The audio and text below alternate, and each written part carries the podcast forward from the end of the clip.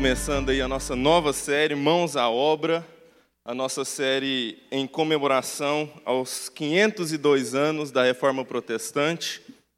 No dia 31 de outubro de 1517, um monge alemão chamado Martinho Lutero afixou na porta da Catedral de Wittenberg as suas 95 teses, sendo esse marco daquilo que a gente chama de reforma protestante, da qual nós somos herdeiros. Estamos aqui hoje para celebrar isso.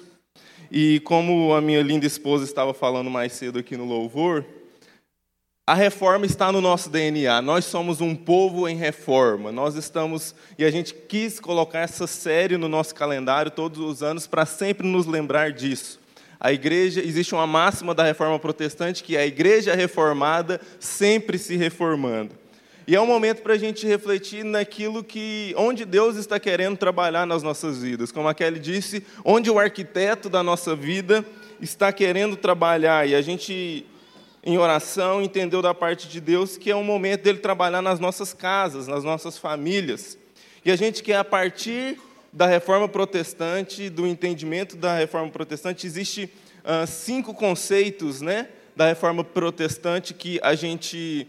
É, que, que, a gente sempre trabalha nesse momento, né, que é somente as Escrituras, somente a fé, somente a graça, somente Cristo e somente a Deus toda a glória.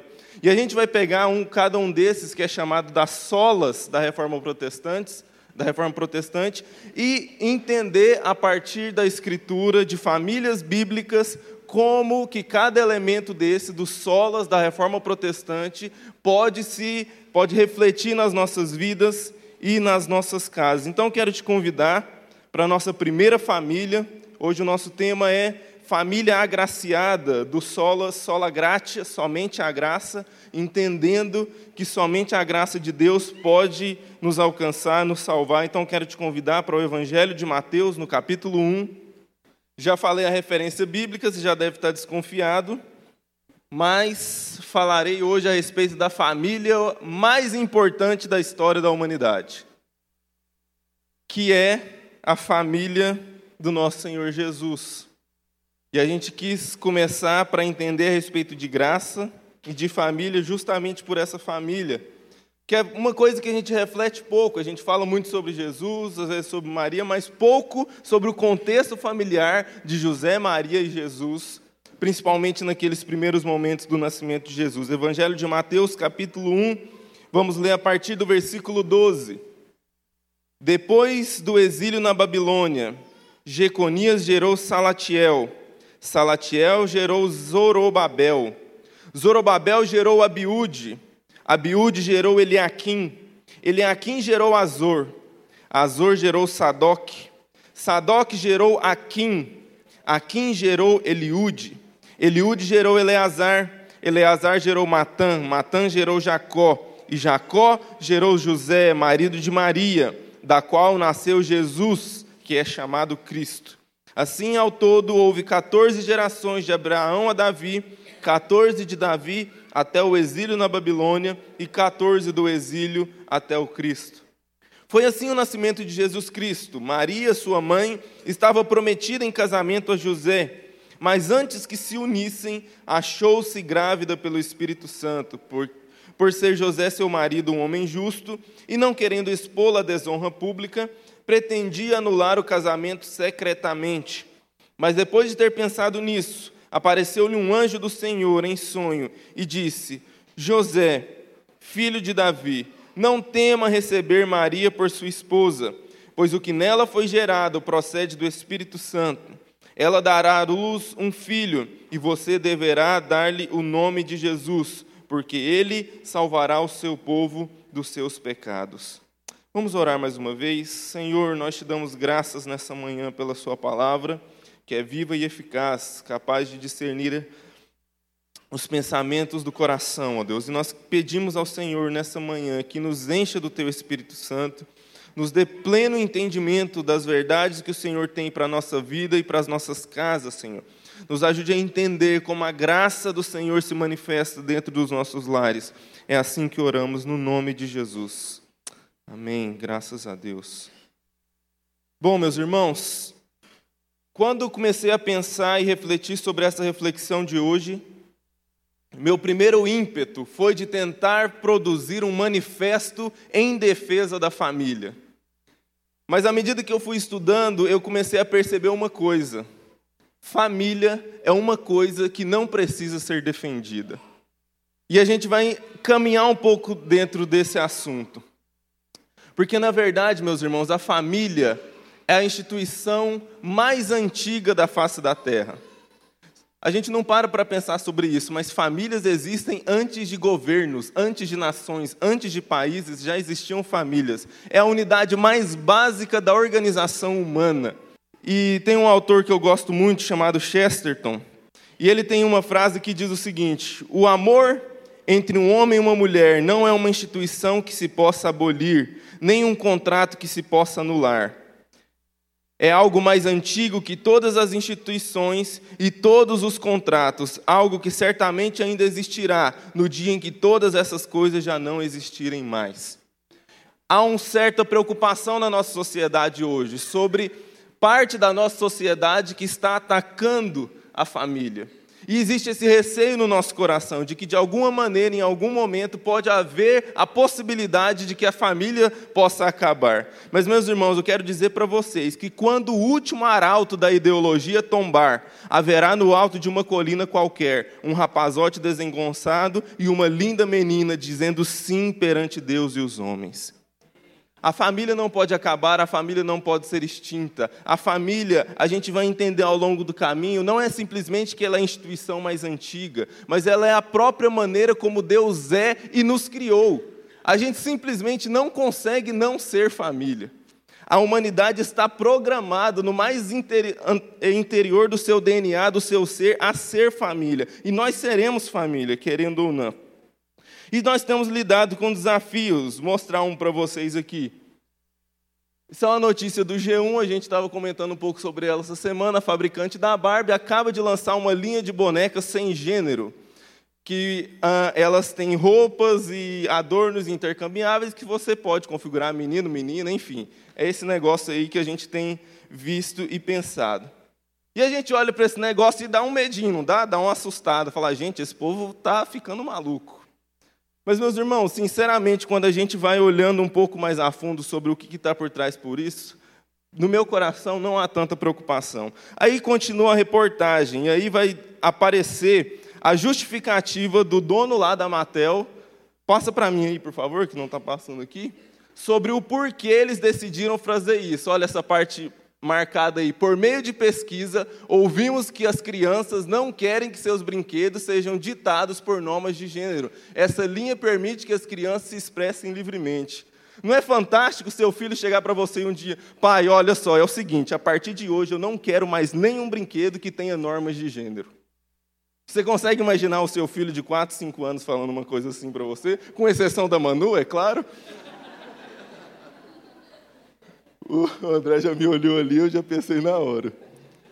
Mas, meus irmãos, é simplesmente, não é que eles vão fazer isso, é simplesmente que há uma impossibilidade no meio do caminho. As crianças não tomarão essas decisões, as crianças não estão pensando sobre gênero, é simples assim. Elas querem pegar uma boneca e arrancar a cabeça dela, é só isso.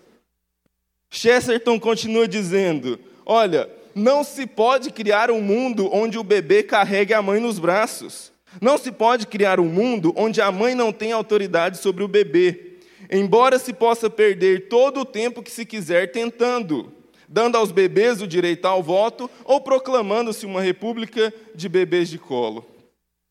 Simplesmente é uma impossibilidade, não acontecerá, não precisamos temer. Mas nós vivemos um perigo no Brasil hoje, meus irmãos, os perigos de Constantinopla. Os mesmos perigos que assolaram a igreja quando Constantino, no século IV, declarou como religião, declarou o cristianismo como religião oficial do Império Humano, do, do, do Império Romano naquela época. Meus irmãos, no Brasil hoje, nós corremos o risco de perder o ímpeto profético da igreja. Porque quando há no Estado ideias, conceitos e valores que parecem se aproximar do que nós cremos enquanto cristãos, nós temos a tendência de afrouxar o nosso ímpeto profético. E aqui não quero falar a respeito de ideologia, Para mim, isso é uma coisa superada. Eu sou de Cristo, o resto é resto. O que nós precisamos entender é que nós não podemos abandonar a vanguarda do pensamento virtuoso de nosso século e passivamente absorvermos como verdades cristãs os valores que a nossa, que a nossa sociedade supostamente cristianizada nos impõe. Não somos nós que temos que dizer, a rep... não, são... não é a República, e aí que a gente vai entrar nesse ponto especificamente, que tem que dizer para nós como é a família. Somos nós que temos que dizer para a República o que a família é. É a nossa responsabilidade, é o nosso papel, é o papel da igreja na sociedade. Ou seja, não importa quem está no governo, não importa a ideologia que está no governo, o, o papel do profeta, e você vai ver isso no Antigo Testamento inteiro, não importa quem era o rei, se o rei servia a Deus ou não, sempre tinha um profeta para ir lá encher o saco. A igreja está aqui para encher o saco do Estado, esse é o nosso papel a nossa função social, aquilo que Deus nos criou para ser. meus irmãos, a gente tem uma coisa hoje que tem sido falado muito, e eu quero aqui fazer uma distinção conceitual para a gente caminhar. A gente fala muito hoje sobre a defesa da família tradicional. E eu quero falar sobre a família ordinária. E aqui, esses conceitos é meramente uma definição para esta pregação. Você pode intercambiar, não importa a palavra que você usa, mas aqui eu vou usar a família tradicional no sentido de o um conceito que nós temos visto muito hoje em dia. Que, na verdade, nada mais passa do que um dogma superficial a respeito do que a família seja. E o perigo é que nós estamos comprando isso. O que é esse dogma? O dogma de que não importa as outras coisas, desde que um menino namore com uma menina, é tudo que importa. A questão não é que isso está errado, a questão é que família é muito mais do que isso. Nós precisamos ter um conceito mais aprofundado do que família é. Não a mera superficialidade de não importa como meu filho está vivendo o relacionamento amoroso dele, o que importa é que ele está namorando com uma menina. A fé cristã está é, tá muito além disso. Quando a gente olha para o Sermão do Monte que estamos estudando nas quartas-feiras, é muito mais do que simplesmente não aderir à ideologia de gênero ou qualquer coisa do gênero. E eu quero falar especificamente sobre a família ordinária, a família de ordem, a família comum. A palavra ordinária é muito cara à, à tradição cristã, mas ela tem um sentido um pouco pejorativo no Brasil, mas o El Chan fez esse desfavor para nós, mas quero dizer e, e re, redimir esse termo no sentido de a família da ordem, a família comum, a minha e a sua família, a família de verdade, que acordou assim meio atrapalhado hoje cedo, correr para arrumar menino, essa família, entendeu? Essa que é a família que nós precisamos mostrar para a nossa sociedade. Porque, como eu estava dizendo, meus irmãos, a família ordinária não é um conceito, não é uma ideia a respeito do que a família é. É o próprio modus operandi da existência. Nós fomos criados para ser família. Deus, a Trindade Augusta Santa, é uma família e, para criar um ser à sua imagem e semelhança, criou outra família. Adão não era imagem e semelhança de Deus. A Eva não era imagem e semelhança de Deus. Adão e Eva eram imagem e semelhança de Deus. A gente vai caminhar um pouco mais nesses entendimentos. Essa família ordinária, que é a manifestação mais intuitiva das relações humanas, que existe muito antes de qualquer estado de, do que qualquer estado existisse para se atrever a legislar sobre o que ela devesse ser e permanecerá, ainda que todos os países se dissolvam. Família não é uma escolha que fazemos, é quem nós somos. Seremos famílias de um jeito ou de outro. E aí a gente tem essa máxima nos nossos dias, né? Estão tentando acabar com a família tradicional. E eu diria, meus irmãos, que a família tradicional, lembre-se que eu coloquei aquele conceito daquele dogma superficial, menino com menina, é só isso que basta, é só isso que interessa e pronto. Essa família tem o que temer de fato. Porque, na verdade, meus irmãos, há essa família na nossa geração hoje que nunca precisou da ideologia de gênero para destruí-la. Quem tem de fato atacado consistentemente há décadas, destruindo famílias numa proporção quase geométrica, são os divórcios. Não são sociedades secretas de gays contra casamento que estão acabando com nossas famílias, são os cartórios e os juízes de vara da família que estão fazendo isso. Sabe, meus irmãos, o problema dessa abstração da família tradicional é que ela não passa disso. É só uma abstração, é um conceito que não dá para pegar, que não tem cheiro de fralda de menino, entende o que eu estou querendo dizer? Essa coisa amorfa dessa família correta, que na verdade, na prática, da maioria das pessoas que defende isso, não existe. Essa família tradicional não está preocupada se mal conversamos com nossas esposas ou se terceirizamos ao tablet a educação dos nossos filhos.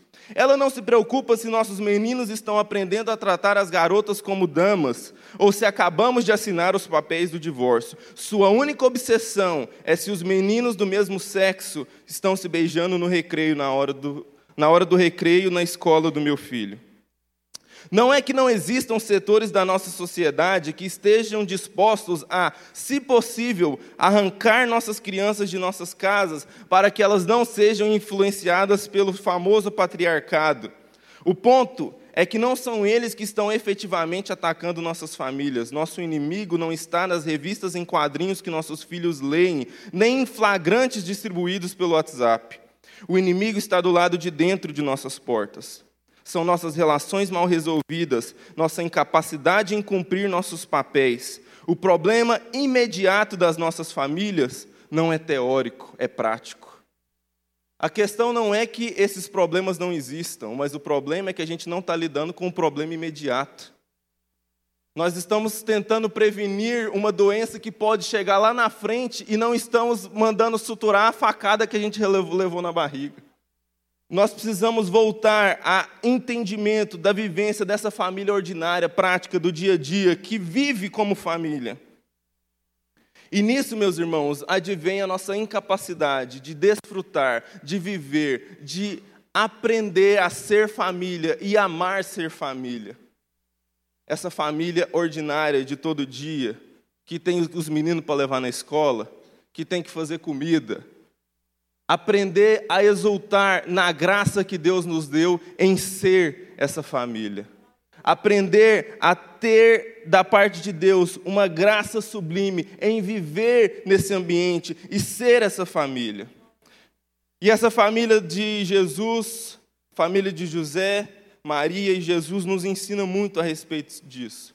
Vocês viram que eu comecei numa parte chata do texto, de propósito. Eu queria começar lá no versículo 1, que começa a genealogia de Jesus, mas eu falei, não, vou ter dó dos irmãos. Comecei no versículo 12, que era só o final da genealogia, naquela grande lista de nomes, falando a respeito de quem são as gerações que antecederam a Jesus. E há umas anomalias nessa, não quero me deter muito, mas essa, essa genealogia é uma genealogia totalmente estranha para o modo de fazer genealogia dos judeus, porque ela cita cinco mulheres. Mulheres não entravam em genealogias. E aqui a gente já tem, no primeiro capítulo de Mateus, o Evangelho de Jesus, que inaugura a nova aliança, o um entendimento muito diferente a respeito do papel e de quem são as mulheres. E cita essa mulher extraordinária chamada Maria. E aí eu quero levar vocês lá no texto de Lucas, onde o anjo aparece para ela, para lhe contar essa ótima notícia do filho que viria. E no sexto mês foi o anjo Gabriel enviado por Deus a uma cidade da Galiléia chamada Nazaré, a uma virgem desposada com um varão cujo nome era José da casa de Davi. E o nome da virgem era Maria. E entrando o anjo onde ela estava, disse: Salve, agraciada, o Senhor é contigo, bendita és tu entre as mulheres. Ave Maria, cheia de graça, o Senhor é convosco, bendita sois vós entre as mulheres. Está na Bíblia, viu, gente? É exatamente o que esse texto que acabamos de ler disse. Então, se você tem algum conflito. Mas, meus irmãos, sabe o que mais me impressiona a respeito de Maria e toda essa polêmica e esse texto, e que muitas pessoas não param para olhar? É que está dizendo Ave Maria, abençoada Maria, cheia de graça.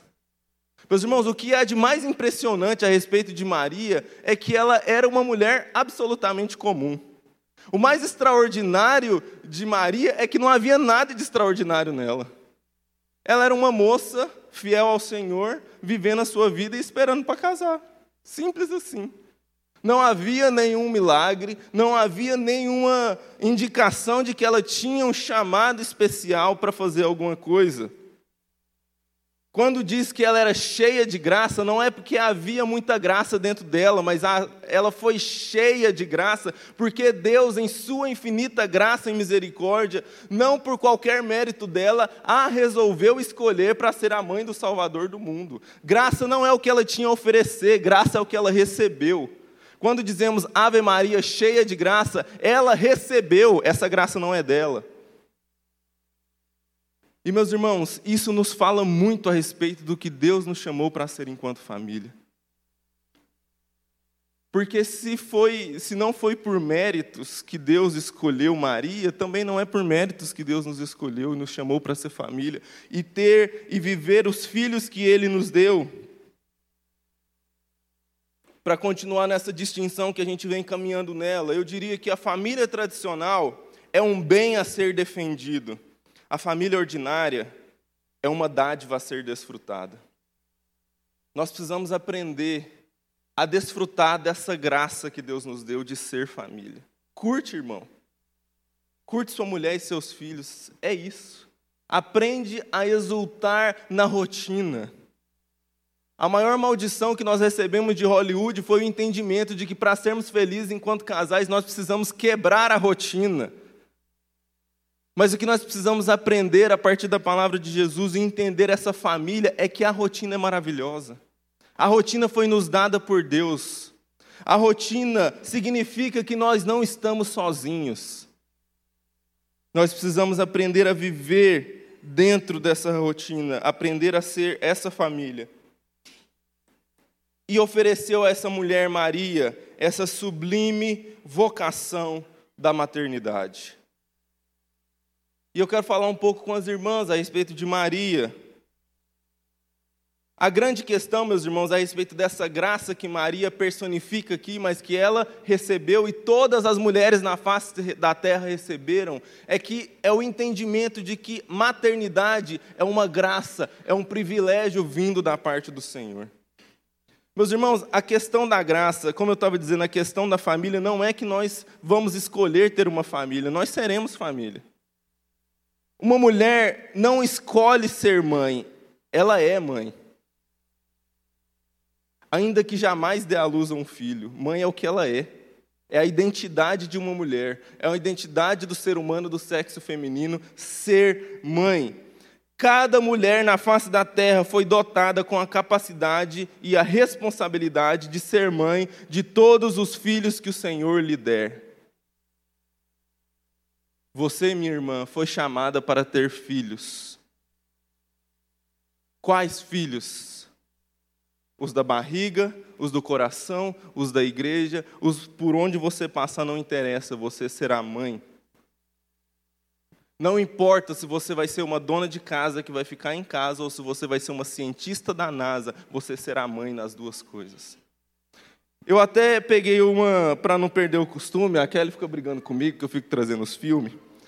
É, esse é um seriado do, da Netflix que lançou recentemente e ele me surpreendeu, porque ele traz alguma coisa diferente. Porque toda essa coisa de ideologia de gênero e tal, é impressionante. Você, você abre qualquer. Você quer assistir um, um, um seriado, um filme de ação. Vai ter um casalzinho lá, irmão, de menino e menino, ou menino e menina. É o que há, entendeu? E geralmente os casais homossexuais são famílias fantásticas, maravilhosas. Eles não brigam, gente. Não tem quebra-pau, não tem nada. Aí as famílias heterossexuais sempre quebrando pau, as famílias dando errado, mas é impressionante. Mas enfim, voltando aqui ao nosso assunto, essa série me surpreendeu. Chama-se Outra Vida, uma série recente. Enfim, essas coisas intergalácticas e tal. Essa mulher aí se chama Nico e ela é chamada para guiar uma tripulação que vai viajar ao espaço. E você, se você for assistir a série, você vai perceber isso. Eu achei muito interessante. Porque ela se comporta, e ela é uma mãe, ela tem uma filhinha, ela deixou essa filha na terra, e aí todo aquele chororô para deixar a filha ir para o espaço, fazer a missão super importante dela. Mas, meus irmãos, é impressionante como conseguir perceber isso na, na narrativa. Ela é mãe daqueles tripulantes. E há um, um, um conflito lá com um cara que quer fazer um motim e tal, e ela sempre como uma galinha, como a expressão que Jesus disse: uma galinha coloca os pintinhos debaixo das asas, ela querendo proteger a tripulação a todo custo. E ela não era incapaz, ela não era menos eficiente, na verdade, ela foi escolhida no lugar do outro cara, porque ela era mais competente com ele, mas ela não deixou de ser mãe. Sabe, meus irmãos e minhas irmãs, especialmente as mais novas, que têm sido muito bombardeadas com essas ideias. Mas a minha pergunta é: quem foi que nos ensinou que ser mãe é um trabalho inferior? Quem foi que nos ensinou que ir para fora e trabalhar de terninho ou fazer qualquer coisa que os homens fazem é uma coisa melhor? Olha para muitas vezes como seu pai chega em casa, minha irmã, e vê se é uma escolha melhor de vida. Quem foi que pregou para nós que a vida fora de casa é mais importante, tem mais valor do que a vida dentro de casa? É um salário?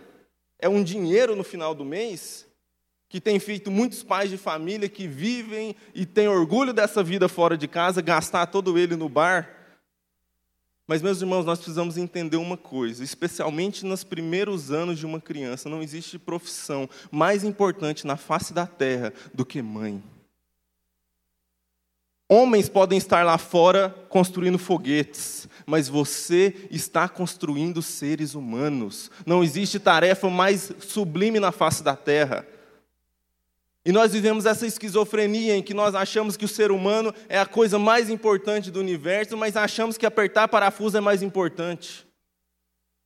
Cuidar de seres humanos é a principal tarefa que o Senhor deu para nós enquanto humanidade. E a gente prossegue na história vamos falar um pouco sobre José. José entra de gaiato no navio aqui no versículo 19.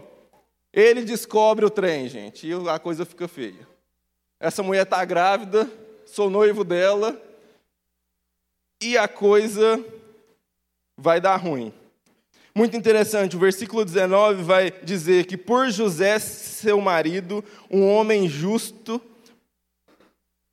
por ser José, seu marido, um homem justo, e não querendo expô-la à desonra pública, pretendia anular o casamento secretamente. Vamos falar de homem, hombridade. Diz que esse homem era um cabra macho, homem justo. Gente, um cabra macho, homem justo da época de Jesus, se ele pega a mulher grávida, o justo seria ele, não, irmã, fica aí, tá, eu, vou, eu vou, vou resolver isso aqui na calada. O que aconteceu com a mulher que foi pega em adultério e que os fariseus levaram para frente de Jesus? É, é jogado em público. Oh, essa mulher aqui está grávida, eu não dormi com ela. O justo seria expô-la ao público. Como que diz que ele é justo e não quis expô-la? Algumas sensações que eu tenho a respeito de, dessa família, e o texto bíblico não nos diz isso, mas eu acho que isso fala a respeito de quem nós somos como família, é que às vezes a gente pensa de maneira muito prática, essa família de Jesus especialmente. Ah, ele não quis casar com ela inicialmente, porque ele achou que ela estava traindo, mas aí veio o anjo e falou com, com ele, e aí ele falou: Não, beleza, já que você falou, então eu vou acreditar. Mas a gente esquece das relações. Existia afeto ali, irmão. José amava Maria. O que, aconteceu no coração desse homem enquanto ele, ele passava por toda essa situação? A gente precisa entender uma coisa a respeito da família, de dizer que a família tradicional é contratual, mas a família ordinária é visceral. Os nossos afetos estão envolvidos, as nossas emoções estão envolvidas. E não se trata daqueles filminhos de comédia romântica barata de Hollywood. Trata-se de dizer: eu amo essa mulher, ela me enche o saco, mas eu amo ela. Porque o meu coração está envolvido, faz parte de mim. Não é simplesmente essa família tradicional que eu estou casado até que satisfaça as minhas necessidades, as minhas carências. A partir do momento em que eu não me sentir satisfeito dentro desse casamento, a gente rompe Está tudo certo. Não é uma questão de eu quero ficar amando a minha esposa, é porque eu amo ela e o trem está aqui dentro e fazer o quê? É como a nossa relação com Jesus. Jesus às vezes é difícil, ele nos pede coisas, mas ele conquistou nosso coração, o que, é que nós podemos fazer? Nós precisamos exultar na visceralidade das nossas relações. É amor, é sentimental, dói. Amar dói. Mas nós somos chamados para viver esse amor todo dia. Esse foi o privilégio que o Senhor nos deu enquanto família. Mas esse homem não foi simplesmente um homem que amou Maria, ele também assumiu a responsabilidade. E quando o Alistair veio aqui, ele trouxe muita confirmação no meu coração a respeito do, do que o Senhor tinha no meu coração a dizer. Disse que o anjo veio até ele, no versículo 21, e disse: Ela dará à luz a um filho, e você deverá dar-lhe o nome de Jesus. Você já tinha visto isso? Que não foi Maria que deu o nome para Jesus, foi José?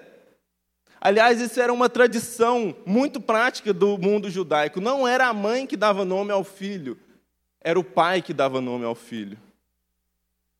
E nome, como o Alistair falou aqui mais cedo, fala sobre identidade, principalmente naquela cultura. O nome não somente era algo bonitinho que a pessoa decidiu dar, o significado daquele nome tinha relação direta com a vida que aquela criança iria viver. Se nome é identidade e José deu o nome, nós entendemos que um pai ordinário, um pai da vida, um pai, um pai do chão de fábrica da existência da sua família, ele não terceiriza a identidade do seu filho para ninguém. O homem, pai de família, um homem comum, ele não vai deixar na mão da escola a formação da identidade do seu filho, meu querido. Ele não vai deixar na mão da igreja a formação moral e espiritual do seu filho, é responsabilidade dele dar o nome. É responsabilidade dele educar, é responsabilidade dele assumir quem ele é como pai.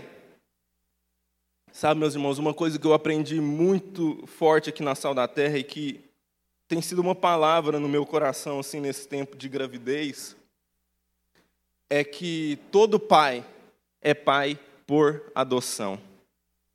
Criança não está lá dentro de você, não, meu amigo. Então você, eu já falei assim, eu só sei que a Kelly está grávida porque eu vi o menino mexendo lá dentro da barriga dela no ultrassom, mas assim é porque ela não teve enjoo, não teve nada dessas coisas. É muito difícil você criar essa não está lá dentro de você. E aí, com alguns pais que eu já conversei, dizem que só cai a ficha a hora que você vê o menino saindo lá de dentro e que você fala, é meu mesmo, né? Agora lascou. Mas, meus irmãos, esse espírito de adoção. E eu não combinei nada com o Alistair, mas o Senhor já tinha colocado no meu coração a respeito de falar sobre isso. Não somente de adotar os filhos que são herança biológica nossa, mas adotar todos os filhos que o Senhor nos der, independente de onde eles vierem. Sabe, meus irmãos? Família tradicional, e eu preciso que você entenda isso. E não entenda como uma coisa pejorativa, nada contra cachorros, mas, meus irmãos, família tradicional é tzu. Família ordinária é filho adotivo. Meus irmãos, nós precisamos voltar a falar sobre adoção na igreja de Jesus. Se a igreja do Senhor Jesus assumisse a responsabilidade, nós não teríamos crianças órfãs no nosso país. A nossa responsabilidade social. Sabe, a gente vai para a rua veste camiseta e para gritar, eu sou contra o aborto, mas quem é que está disposto a pegar uma menina que ficou grávida com 15 anos, estuprada, e pegar essa criança para criar você mesmo? Nós precisamos entender que nós não temos filhos como compramos cachorros para satisfazer a nossa carência emocional. Filho é pelo filho.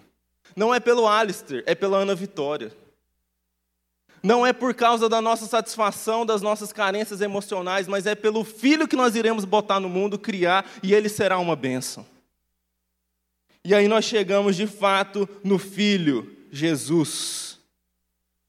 E é muito marcante o que o anjo diz para aquele pai, diz para José, diz que ela dará um filho e você deverá dar-lhe o nome de Jesus, porque ele salvará os po o, porque ele salvará o seu povo dos seus pecados.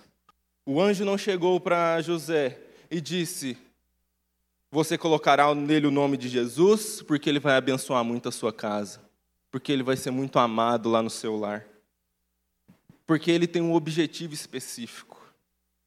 Cada anúncio de nascimento nas Escrituras vem acompanhado de uma missão para a criança. É impressionante. Toda vez que algum anjo, Deus vai falar: Olha, eu vou te dar um filho, ele dizia: Porque o seu filho vai fazer isso.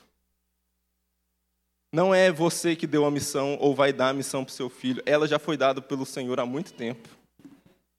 Você é tão somente uma ponte para a execução desse trabalho que o Senhor deu para ele. Nossos filhos têm missão. Qual é o objetivo da existência dos nossos filhos? Satisfazer as nossas carências emocionais como pais ou fazer ir e salvar o seu povo dos seus pecados? Nós precisamos enviar Jesus para o mundo, meus irmãos. Eu quero avançar um pouco mais sobre isso, mas eu quero falar sobre um ponto muito específico que tem a ver com o que a gente tem vivido hoje. O dia em que Jesus foi para a faculdade. Você sabia que Jesus foi para a faculdade? E tipo assim, ele era super dotado, então ele foi bem antes da época, com 12 anos de idade. Olha só o texto de Lucas, capítulo 2, dos versos 41 a 49. É, vai passando aí, porque eu não vou conseguir acompanhar aqui, por favor. Diz assim: Todos os anos seus pais iam a Jerusalém para a festa da Páscoa. Quando ele completou 12 anos de idade, eles subiram à festa, conforme o costume. Terminada a festa, voltando seus pais para casa, o menino Jesus ficou em Jerusalém sem que eles percebessem. Pensando que ele estava entre os companheiros de viagem, caminharam o dia todo. Então começaram a procurá-lo entre seus parentes e conhecidos.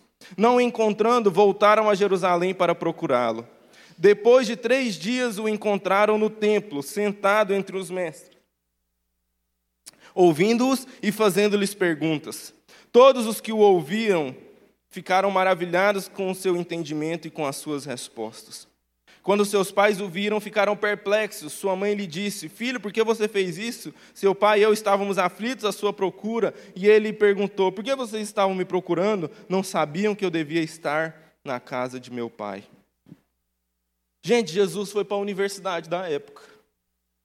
Ele foi entre os mestres do seu tempo, os professores de filosofia, sociologia, antropologia, conversar com eles e discutir com eles. Um fato muito curioso é que os mestres do tempo de Jesus viram em Jesus. Que pergunta é essa que esse menino faz? Que resposta é essa que ele dá? Esse menino vem muito preparado para cá. E os pais que não deixam de ser pais estavam preocupados. Mas não entendiam, no final das contas, que aquele filho estava no legítimo cumprimento do seu dever. Meus irmãos, a questão não é se devemos enviar os nossos filhos para a faculdade. A questão é como vamos enviá-los para a faculdade. Se eles vão chegar lá com medo de responder as perguntas que vão ser feitas lá, ou se ele vai chegar lá fazendo perguntas que vai desconcertar os professores dele. A família tradicional tem medo do que os filhos vão aprender. A família ordinária está preocupada com o que vai lhes ensinar. Sabe, meus irmãos, a gente deveria ter filhos, não com medo de colocar os nossos filhos nesse mundo que está caótico, mas com dó do mundo caótico, com o estrago que o nosso filho fará nele. A nossa sociedade está precisando de gente boa, de filho bom. Se nós cristãos não assumirmos a responsabilidade de continuarmos colocando filho bom nesse mundo, ele vai se destruir em caos mesmo. Mas nós precisamos continuar enviando os nossos missionários, que são os nossos filhos. E a gente precisa lembrar do Salmo 127, que diz: Os filhos são herança do Senhor, uma recompensa que Ele dá. Como flechas nas mãos do guerreiro são os filhos nascidos na juventude. Como é feliz o homem que tem a sua aljava cheia deles. Meus irmãos, está dizendo que filhos são flecha. Faz sentido um guerreiro ter um monte de flecha guardado no bolso? Deus não nos deu filhos para que a gente guardasse eles no nosso colinho aqui, vem cá na mamãe, leitinho com Todd. Deus nos deu os filhos para que eles alcancem onde nós não podemos alcançar. Esse é o papel da flecha. A flecha vai aonde a espada do guerreiro não vai. Ele lança ela porque ela tem condição de alcançar muito mais lugares do que ele não pode alcançar. É isso que Deus planejou. Foi por isso que Deus disse a Abraão, o grande pai da fé: Olha, na sua descendência todas as famílias da terra serão abençoadas. Será um monte de flecha a ser lançada que vai abençoar todo mundo. E assim nós precisamos entender que são os nossos filhos flechas para serem lançadas. Ah, mas os nossos filhos estão sendo cooptados pela ideologia. Nós precisamos nos perguntar, meus irmãos, se nós queremos que as escolas da Babilônia ensinem os cânticos de Sião, ou se nós precisamos assumir a responsabilidade pela educação dos nossos filhos. Imagine que você está num país muçulmano, e aí você manda seu filho para a escola. Meus irmãos, se você está num país muçulmano, seu filho vai aprender ao Corão. Isso é inegável, inegociável. Você teria coragem de chegar lá na escola muçulmana e dizer para o diretor: olha, não tem cabimento essa ideologia de Maomé aqui, você tem que parar de ensinar esse negócio aqui, porque tem que ser de acordo com o que eu acredito. Você fala isso e corre, meu amigo, porque senão a, a coisa pode ser. Sabe o que a gente não entende, meus irmãos? Que nós vivemos na Babilônia. As nossas escolas são babilônicas. A escola babilônica vai ensinar a doutrina babilônica. Não adianta a gente querer que a escola do nosso tempo cheia de pecado, ideologia, caída, vai ensinar os, os cânticos de Sião, vai ensinar as boas novas do Evangelho de Jesus Cristo. É o nosso papel enviar eles para a escola da, Babilônia, como Daniel foi enviado, cheio de graça, em que os babilônicos olhavam para ele: que cara é esse? Que apesar da gente estar ensinando um monte de coisa errada para ele, ele não se abala. Eu só queria encerrar dizendo uma coisa, meus irmãos. Você quer salvar sua família da ideologia? Seja um pai ordinário, uma mãe ordinária e um filho ordinário. A maior luta que nós podemos ter contra todas as influências erradas sobre as nossas famílias é simplesmente ser família. É tudo que nós precisamos. Seu filho mora com você na sua casa, ele passa muito mais horas com você do que com qualquer professor que ele possa ter. É uma questão de tempo. Pois, enquanto alguns se esforçam desesperadamente para salvar a tal família tradicional, uma família ordinária qualquer não possui grandes elucubrações filosóficas sobre quem deve beijar quem. Aliás, a bem da verdade, ela não tem muito tempo para isso pois há uma esposa que precisa ser cuidada, e isso não pode esperar. Há um marido que precisa ser amado, e isso não pode esperar. E sem contar na mais velha, que acordou meio atrasada e tem que pegar o lanche e sair correndo, mas não antes de uma oração do papai, porque tem prova de matemática hoje. E o pequenininho, que morde tudo que vê pela frente, pois os caquinhos brancos estão despontando atrás do beiço superior e as gengivas coçam. E depois de amassar a banana cuidadosamente, a mamãe lhe leva a colherinha à boca, mas não perdendo a oportunidade de continuar a historinha de ontem, de como um anjo do papai do céu tinha vindo falar com uma moça muito legal que ela ia ter um bebezinho lindo e esse bebê iria salvar a todos nós e nos fazer entender que a família não foi algo nos dado pelo que lutar, mas simplesmente um lindo presente de Deus para desfrutar e simplesmente ser essa família agraciada. Deus nos abençoe. Vamos orar? Senhor, nós te damos graças porque essa é uma palavra em que nós não precisamos lutar para si, nós já somos. Nós só precisamos lutar para entender que dia a dia o fato de sermos família é uma graça, é um dom e um privilégio dado pelo Senhor para nós. Que nessa manhã em que vamos celebrar não somente a nossa família, não somente os da nossa casa, mas toda a família do Senhor reunida aqui nessa manhã nós possamos, ó Deus, lembrar do privilégio, da graça e da bênção que é ser família, assim como a Trindade é família. Nos ajude, ó Deus, a exultar na nossa rotina. Nos ajude, ó Deus, a absorver cada detalhe de quem nós somos, ó Deus. E oro, ó Deus, pelas famílias que em algum momento do caminho foram feridas, Senhor. Perderam pais, perderam mães, por diversos motivos, porque o Senhor levou ou porque o divórcio veio e acabou com as coisas, ó Deus. Que a graça do Senhor seja como um bálsamo sobre essas famílias feridas hoje, Senhor. Que elas possam entender, ó Deus, que não é simples o fato de ser uma família completa, com pai, mãe e filho, que a graça do Senhor está, porque para a família que não tem pai, o Senhor é pai. Para a família que não tem mãe, o Senhor é mãe. Para a família que não tem filho, o Senhor nos manda a cuidar de todos os filhos que o Senhor nos deu. Por isso, Senhor, que essa comunidade, essa igreja possa ser família para todos nós, possa ser família para aquele que está ferido. E que a graça do Senhor, ó Deus, possa ser abundante nas nossas casas, nas nossas famílias.